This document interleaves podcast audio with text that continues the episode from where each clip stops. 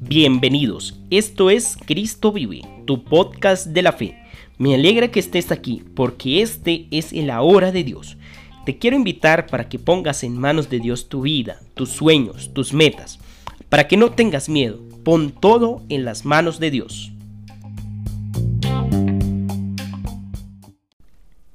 Del Evangelio según San Marcos. Cuando a los pocos días entró Jesús en Cafarnaún, se supo que estaba en casa acudieron tantos que no quedaba sitio ni a la puerta, y les proponía la palabra. Y vinieron trayéndole un paralítico llevado entre cuatro, y como no podían presentárselo por el gentío, levantaron la techumbre encima de donde él estaba, abrieron un boquete y descolgaron la camilla donde yacía el paralítico. Viendo Jesús la fe que tenían, le dice al paralítico, Hijo, tus pecados te son perdonados.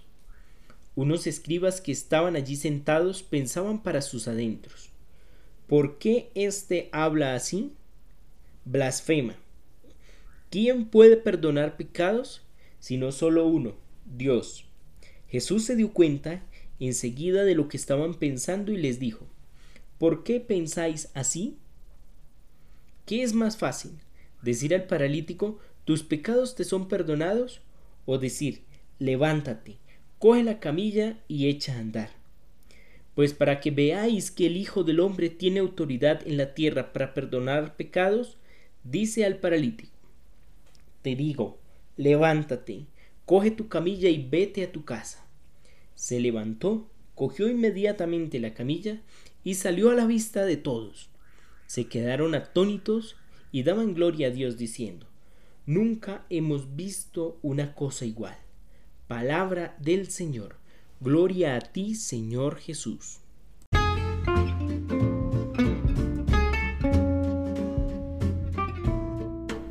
Hoy quiero invitarles para que nos centremos en tres personajes y en sus acciones. El primero, el paralítico, el segundo, Jesús y el tercero, la multitud. El paralítico, que es llevado por su situación por cuatro personas y que persisten hasta llegar a Jesús.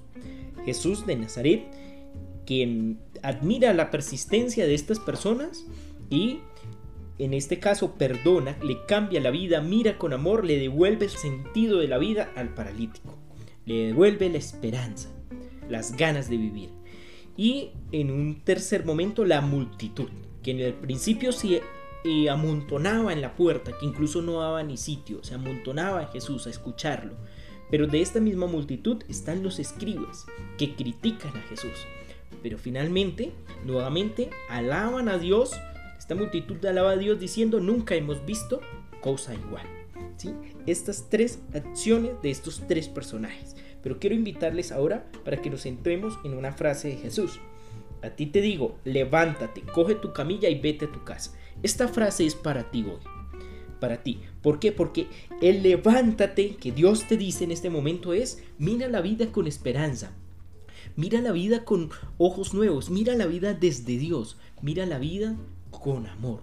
Es decir, ponte en acción. Es hora de que te levantes, que te pongas en acción, que inicies este año con nueva energía, desde la mirada de Dios, con nuevos proyectos, con nuevas metas.